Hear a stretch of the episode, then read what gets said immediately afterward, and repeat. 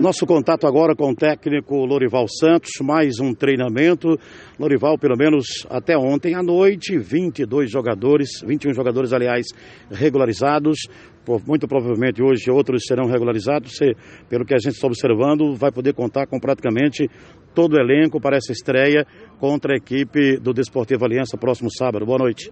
Boa noite. Primeiro a gente quer deixar público o grande trabalho do Gledson. Gledson foi de uma valia muito grande, aonde ele ontem a gente não tinha um posicionamento de quantos jogadores tinham sido liberados e ele ardentemente, então a gente tem que tornar público o empenho dele. Né? É, nesse momento, início de competição, todos os campeonatos, todos os clubes do Alagoano estão com a demanda de CBF, federação, então a demanda é grande. Então ele habilmente conseguiu colocar praticamente todo mundo em condições que é o que a gente precisava. Esperamos fazer uma boa estreia. O time está definido para o jogo do sábado? Não, não, nós temos mais um trabalho amanhã, mais uma situação a ser analisada. Né? É prematuro ainda a gente definir alguma coisa. Amanhã mais um treinamento onde será definido o time que estreia no sábado? Esperamos que sim, esperamos que sim.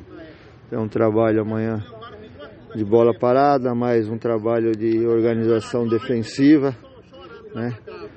É, para a gente equacionar essas situações. Pelo que a gente tem observado nos treinamentos, você tem mantido basicamente um time em vários treinamentos e desenha-se na cabeça nossa, da imprensa, de que aquele seria o time que o senhor poderia levar a campo para o jogo já de estreia contra a equipe do Desportivo. É basicamente isso ou algumas mudanças serão feitas de repente amanhã? É que vocês não viram todos os treinamentos, né? Vocês pegaram só ao final da semana. Houve uma rotatividade muito grande. Se você de 32 jogadores, só três jogadores não foram trocados. Então, houve um fluxo de 30 jogadores onde a gente fez uma rotatividade para a gente analisar a melhor situação. Então, amanhã nós vamos fazer mais uma situação para analisar, porque a gente entende quando você inicia uma competição, eu não gosto muito de trocar, né? O jogador que entra também não gosta de sair. Então, quando você mantém um padrão, um conjunto, as coisas fluem normais. Nós sabemos que nem sempre quem começa termina, né?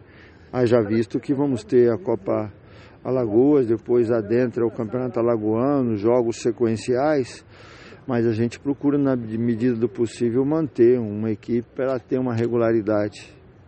Após o jogo treino da semana passada, eu não tive a oportunidade de conversar contigo, mas assim, o que, que deu para tirar de proveito naquele jogo é, amistoso, naquele jogo treino que o Asa acabou vencendo por 11 a 0?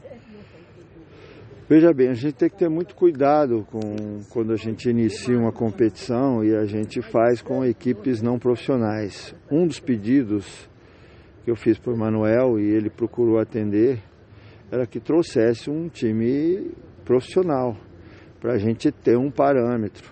Mas não foi possível. Tentamos equipes do outro estado e não sei porquê, nós tivemos 12 recusas, 12 então aí nós trouxemos essa situação do pessoal da Atalaia.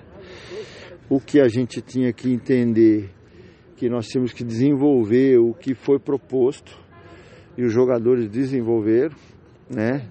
Buscando o gol a todo momento. Nós temos consciência que esses 11 a 0 não representa nada. Né? Se alguém tem um levar isso como handicap, não. Não são os gols, e sim a forma que foi construído os gols, que é interessante, entendeu? Nós sabemos da fragilidade do adversário, né? Mas como foi construído o gol, que é interessante, que foi o que a gente preconizou durante os trabalhos. Já tem alguma informação do adversário do próximo sábado? Hoje em dia ninguém fica sem informação. Tanto é que eu brinquei, nós terminamos o treino, tinha um drone aqui, né? Eu até fiz é um sinal. Hoje em dia todo mundo tem informação de todo mundo.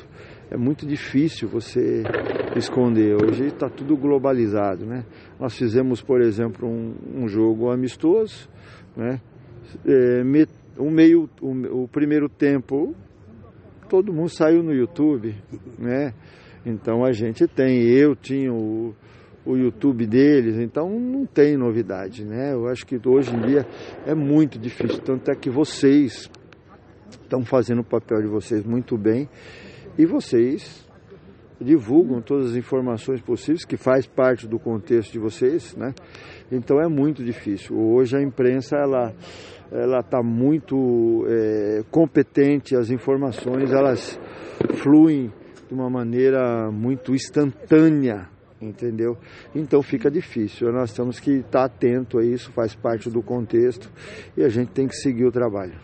Você tem três excelentes atacantes, para não, não falar já dos meninos também que subiram da base. Hoje você ganha mais um, o atacante Jefferson, que chega para completar esse elenco aí. De certa forma, está começando a, poxa, como é que eu vou fazer para encaixar o Jefferson aqui? Não, eu não falo de, de situações individuais. Eu não gosto, nem internamente, nem externamente. Né?